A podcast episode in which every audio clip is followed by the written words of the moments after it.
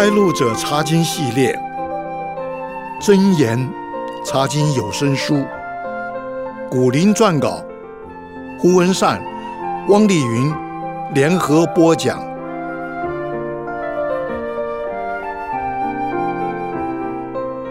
亲爱的弟兄姐妹，平安！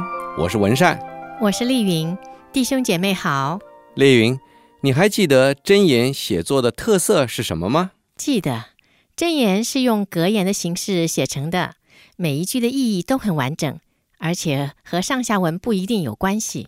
是的，这个特色在引言的部分还不明显，但从第十章所罗门的真言开始就非常明显了。所以，我们不再逐章逐段的查考真言，而是综合几个题目来一起探讨。好啊，我们头一个要探讨的题目是什么呢？你别急。让我先来分享一则既真实又有趣的报道。有一位名叫 Jamie Rooney 的英国人，到南非著名的克鲁格国家公园去游览。他和几位游客一起坐在一辆吉普车上，开着开着，司机忽然间大叫起来，而且猛踩刹车，停了下来。他们下车一看，哇，好险！吉普车差一点就压上了一只毛毛虫的队伍。毛毛虫的队伍，你说毛毛虫会排队呀？没错，全车的人，包括导游在内，都是第一次看到这么令人惊奇的景象。他们数了一下，大约有一百三十六条毛毛虫，头跟尾相连，一条接着一条，一字排开的横过那条马路。他们这么做，会不会是想警告路人不要伤害他们呢？我后来才知道，这种毛毛虫。叫做排队毛毛虫，它们的特性就是喜欢排队。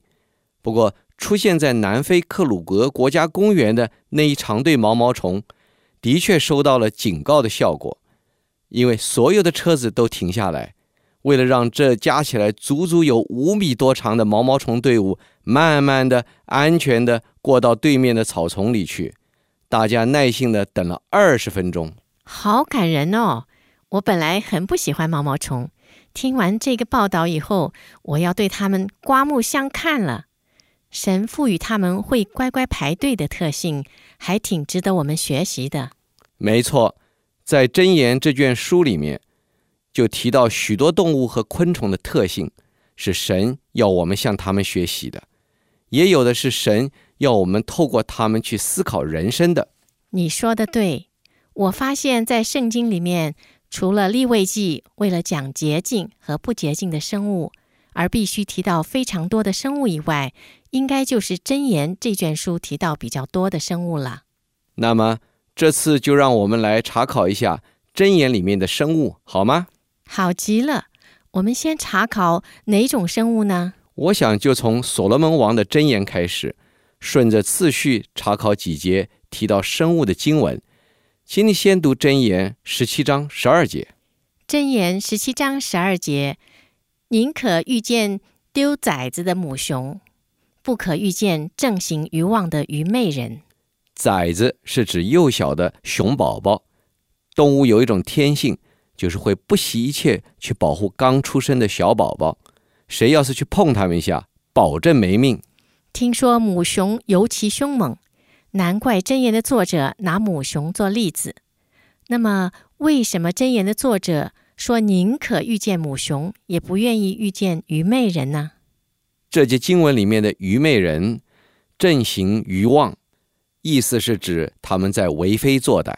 例云，如果要人从被母熊咬死和被歹人杀死这两者之间做个选择，你想一般人会做什么选择呢？中国人有句话说。死有轻如鸿毛，有重如泰山。意思是人总有一死，但要死得有价值，所以宁可被母熊咬死，也不要被歹人杀死。因为母熊是为了爱护孩子才这么做，但是死在做坏事的歹人手里就很不值得了。这句格言很发人深省，对吗？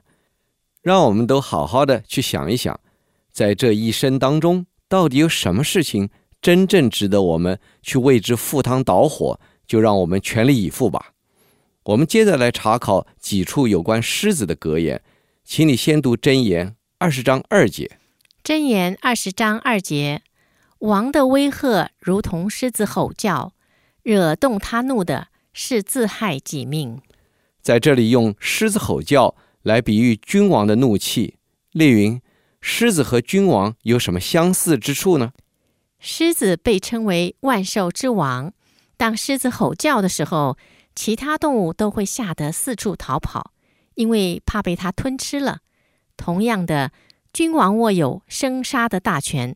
当他发怒的时候，大家都胆战心惊，因为怕被他处死。没错，这句箴言表面上是在警告人不要随便惹动君王的怒气，但其实它更深一层的目的是要提醒我们：如果我们对地上的君王都必须有这种畏惧之心，那么。对天上的大君王耶和华神，就更应该存敬畏之心了，因为神还可以判决人第二次的死，那就是永死。请你接着读箴言二十二章十三节。箴言二十二章十三节，懒惰人说：“外头有狮子，我在街上就必被杀。”懒惰人想待在家里，好吃懒做，不喜欢出去工作，就找借口说。街上有狮子，他不愿意去送死，所以一个人要体贴自己的懒散，总是找得到理由的。接着，在箴言二十八章一节那里，作者用狮子来形容艺人的胆量。箴言二十八章一节：恶人虽无人追赶也逃跑，义人却胆壮像狮子。这里描写恶人和义人之间很不相同的表现。恶人虽然没有人追赶，也逃跑，而义人却不会这样。丽云，为什么恶人会无缘无故的逃跑呢？因为恶人常常做坏事，替自己树立了许多敌人，心里就怕随时会遭到报复，所以有什么风吹草动，就担心是仇人找上门来了，要赶快逃命啊！我们可以说，在恶人的心中充满了恐惧和猜疑。那么，义人为什么能够胆壮像狮子呢？中国人说：“白日不做亏心事，夜半敲门心不惊。”因为义人没有做什么亏心事，不会随便被吓跑，可以很勇敢的面对临到他的事情。是的，在同一章的第十五节里，又用吼叫的狮子来形容暴君的可怕。箴言二十八章十五节：暴虐的君王辖制平民。好像吼叫的狮子，觅食的熊。这节经文形容暴虐的君王，连贫穷的人民都不放过，就好像吼叫的狮子，使整个森林的动物都失去安宁。他也好像饥饿的熊，饥不择食，捉到什么就吃什么。吼叫的狮子使我们联想到撒旦魔鬼，因为在彼得前书五章八节那里写着说：“勿要谨守，警醒。”因为你们的仇敌魔鬼，如同吼叫的狮子，遍地游行，寻找可吞吃的人。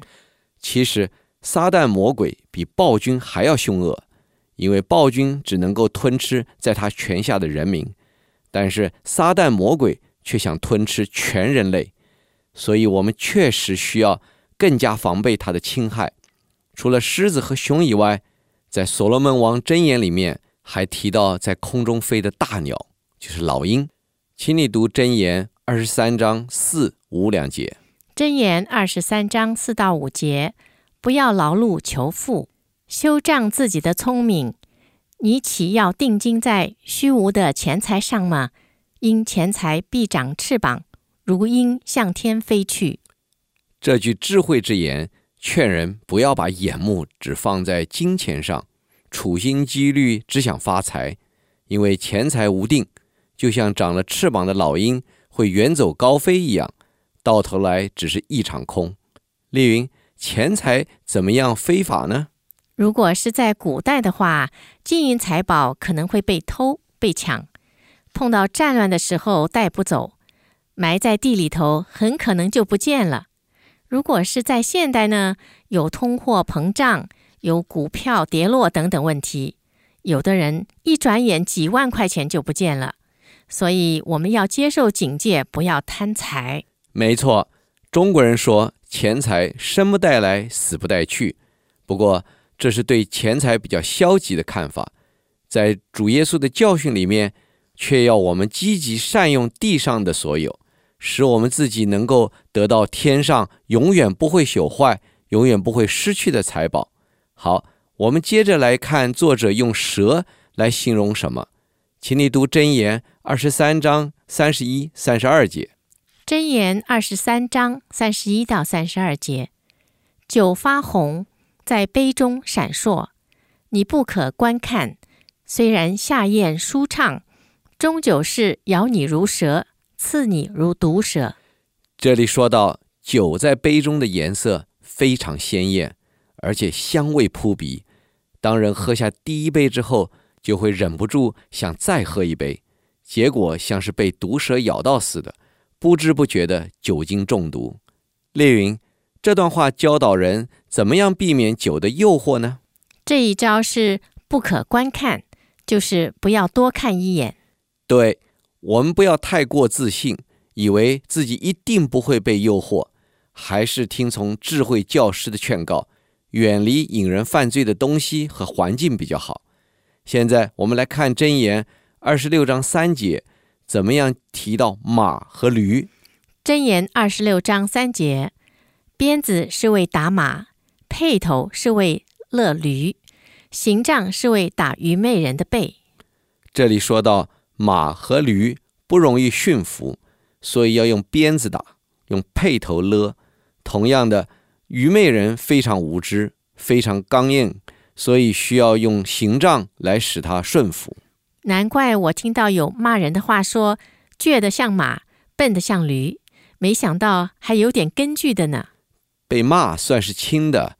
这句箴言规劝人不要做愚昧人，要早早顺服，免得受到刑杖这样严厉的管教。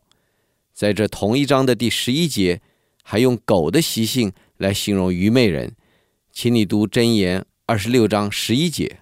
箴言二十六章十一节：愚昧人行愚妄事，行了又行，就如狗转过来吃他所吐的。现代人养狗。多半用特制的狗食，很卫生又不过量，恐怕很少见到狗吐食物。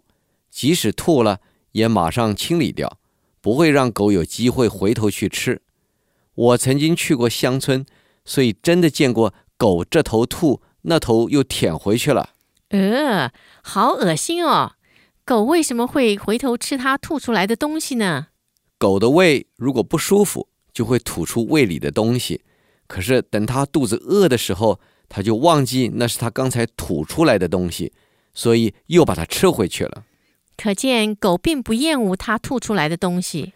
对，同样的，那些愚昧的事情对愚昧的人来说一直都很有吸引力，所以愚昧人虽然受到管教，却不悔悟，不久之后又去犯同样的错误。这么看来，智慧人和愚昧人之间有一项很大的差别，就是智慧人知错能改，而愚昧人却一再犯错。是的，这句箴言规劝我们不要像愚昧人那样无可救药。所罗门王也一再提醒人，不要和愚妄人或愚昧人来往，因为你改不了他，反而可能被他影响，变成愚蠢的人。还有一句箴言提到狗。请你读箴言二十六章十七节。箴言二十六章十七节：过路被事激动，管理不甘己得争竞，好像人揪住狗耳。这节的前面部分有点像中国人所说的“路见不平，拔刀相助”。这有什么不好呢？如果帮得对，自己又够实力的话，那当然好。不过，要是因为一时冲动，没有弄清楚事情的真相就乱帮一通的话，很可能会成事不足败事有余，而且还可能替自己惹上麻烦。后果就像这里所说的，揪住狗耳。揪住狗的耳朵，那肯定会被狗咬伤。所以这句箴言规劝人不要好管闲事，要远离不适合插手的纠纷。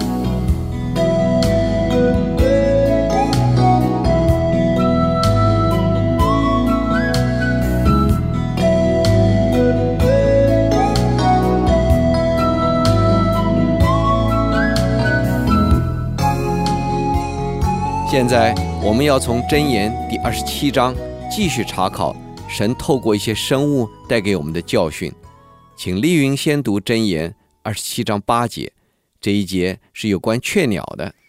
箴言二十七章八节，人离本处漂流，好像雀鸟离窝游飞。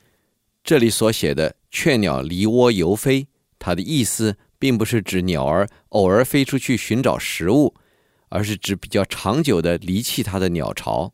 丽云，你想会有什么后果呢？那后果就是雀巢鸠占。如果远走高飞的是母鸟，那就更惨了，因为小鸟没得吃，迟早都会饿死的。你说的对，所以这句箴言是在规劝人不要随便离开自己的岗位，否则后果严重。接下来在箴言二十七章二十三到二十七节。提到了大家熟悉的牛羊，请你先读第二十三、二十四节。箴言二十七章二十三到二十四节，你要详细知道你羊群的景况，留心料理你的牛群，因为资财不能拥有，冠冕岂能存到万代？这里呈现出一幅农家的景象，农场的主人有一群牛羊需要照顾。你想在什么情况之下，农场的主人会不好好照顾他的牛羊呢？可能是因为农场的主人分心去追求名利富贵了，所以没有时间，也没有心情去好好照顾他的牛羊。这是很有可能的。所罗门王在这里强调，无论是财富还是代表权位的冠冕，都不可能永远拥有，不值得把精力花费在上面。倒是应该殷勤照顾自己的产业。一定会有好的结果。接下来的三节箴言就是说到殷勤工作带来的益处。箴言二十七章二十五到二十七节：干草割去，嫩草发现，山上的菜蔬也被收敛。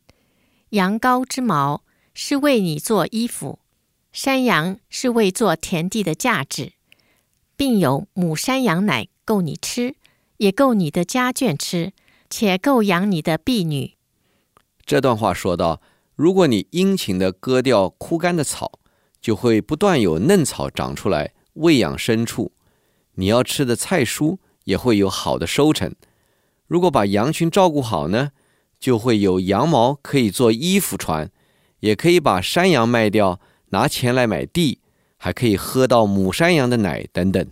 这里还形容母山羊的奶。多到可以供应全家大小，包括婢女的需要，表示有很丰富的收成。对，所以每个人都应该守本分，尽力做好自己的工作。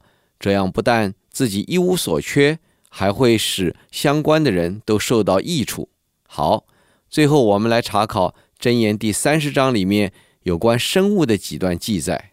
真言第三十章的作者不是所罗门王。而是雅古尔这位外邦的智慧人，对吗？对，雅古尔写的箴言有一项特色，就是很会运用数目字。请你读一下箴言三十章十五、十六节。箴言三十章十五到十六节：马黄有两个女儿，常说：“给呀，给呀。”有三样不知足的，连不说够的，共有四样，就是阴间和石胎。净水不足的地，并火。你看，雅古尔运用了二、三、四这些数目字。他首先提到蚂蟥。丽云，你见过蚂蟥吗？没见过。蚂蟥是不是鼻涕虫？是有人这么叫它的，因为它湿湿软软、脏脏的，样子很难看。蚂蟥其实是一种水蛭，它会附在人身上或附在牲畜身上吸血。在乡下的田间小径可以见到。听说在医药不发达的地方，有人用蚂蟥来帮助吸掉人身上的毒脓。蚂蟥原来还有这种功用啊！不过被蚂蟥吸住很难拔开，它会不断吸你的血，就像雅古尔在这里所形容的，它不断要你给啊给啊，好像永远都不会饱似的。蚂蟥有两个女儿，这句话又是什么意思呢？有人说是指蚂黄身上的两个吸盘，也有人认为只是用来形容他的贪求。总之，雅古尔在这里用蚂黄规劝人要知足。如果贪得无厌的话，就和蚂黄没有什么两样了。接着，请你读箴言三十章十七节。箴言三十章十七节：戏笑父亲，藐视而不听从母亲的，他的眼睛必为谷中的乌鸦啄出来，为鹰雏所吃。这节经文用眼睛被乌鸦啄出来，又被雾鹰吃掉，来描写藐视父母所受到的刑罚是曝尸旷野，任鸟啄食，没有人去安葬他们。对古代的人来说，眼睛被啄出来又死无葬身之地，是很严重的惩罚。所以雅古尔规劝人不要藐视父母，尤其是在父母年老的时候。更应该小心照顾他们。接下来的箴言三十章十八、十九两节也出现了雅古尔特有的数字表达法。箴言三十章十八到十九节写着说：“我所测不透的奇妙有三样，连我所不知道的共有四样，就是鹰在空中飞的道，蛇在磐石上爬的道，船在海中行的道。”男与女交合的道，雅古尔在这里列出了四样他测不透的事情，就是老鹰在空中飞行的路线，蛇在坚硬的磐石上爬行的路线，船在海里航行的路线，以及男女相爱的事情。丽云，你看他们有什么共同点？我觉得他们的共同点是，人都看不见其中经过的痕迹。因为不像车辆行过一条路的时候，你可以看到车轮留下来的痕迹。没错，尤其是在人类各方面的科技还不是那么发达的古代，真是不会知道。即使今天我们所知道的仍旧很有限，但是对造物主来说，这一切他都一清二楚，了若指掌。好，我们接着来查考箴言三十章二十四到二十八节。箴言三十章二十四到二十八节：地上有四样小物，却甚聪明。蚂蚁是无力之类，却在夏天预备粮食；沙帆是软弱之类，却在磐石中造房。蝗虫没有君王，却分队而出；守宫用爪抓墙，却住在王宫。在这段经文里面，被雅古尔赞美的四种小生物。是蚂蚁、沙帆、蝗虫和守宫，在他看来，他们都很聪明，而且各有过人之处。丽云，雅古尔怎么说到第一种小生物蚂蚁呢？他说，蚂蚁虽然非常的弱小无力，但是却有本事在夏天的时候储备粮食，以便过冬。蚂蚁的确很弱小，它们到处被人捏死、踩死，但是。我们也常常看到蚂蚁搬运比它自己身体大好多倍的食物，对他们来说，虽然要花上九牛二虎之力才搬动那么一下下，他们也不会放弃。还有，我发现蚂蚁非常合群，只要有一只蚂蚁发现了食物，过没多久就会有一大群蚂蚁来接应了。令我们很惊讶的是，他们来的路线和去的路线分得清清楚楚的。绝对不会彼此挡住去路。神赐给蚂蚁的聪明，的确令人惊叹。是的，在箴言六章六节那里，就曾经规劝人要去查看蚂蚁的生活，就会得到智慧。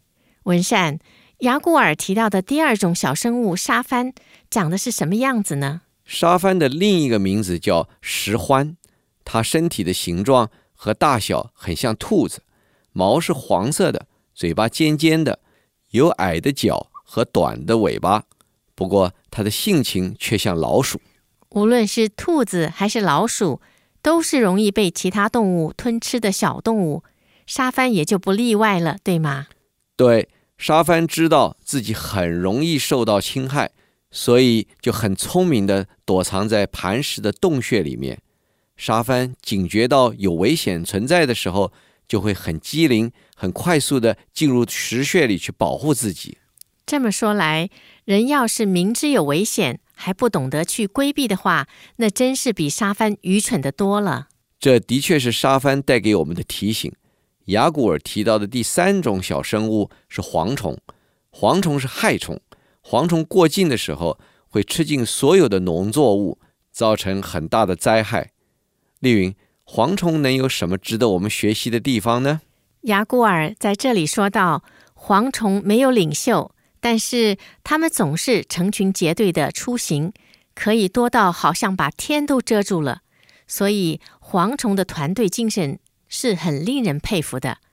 人要是各自为政，不懂得群策群力的话，那真是比蝗虫还不如。你说的对极了。雅古尔提到的第四种小生物是守宫。守宫就是我们通常所说的壁虎，也叫四脚蛇，属于蜥蜴一类的小爬虫。我在农村住家的墙壁上见过壁虎在爬，它可以爬得很高，不容易被人够到。难怪雅古尔说，守宫虽然很弱很小，却晓得安身在高处，甚至住进了王宫。所以，人如果不懂得选择安身之处，就比手工还要笨了。是的，查考完真言里面的生物，我们除了惊叹神所创造的万物那么奇妙以外，也应该好好学习各种生物的长处，来帮助修正我们的品德和增长我们的智慧。在结束的时候，请丽云带领我们祷告。好的，我们一起来祷告。亲爱的天父。当我们细心观察您所创造的万物，真要惊叹不已。谢谢您赐给人类的智慧是超过万物的。不过，我们也应该谦卑地从您给其他生物的特性上学习功课，祈求天父帮助我们，不但记住您要我们学习的教训，而且要照着去遵行。奉靠主耶稣基督得胜的名祷告，阿门。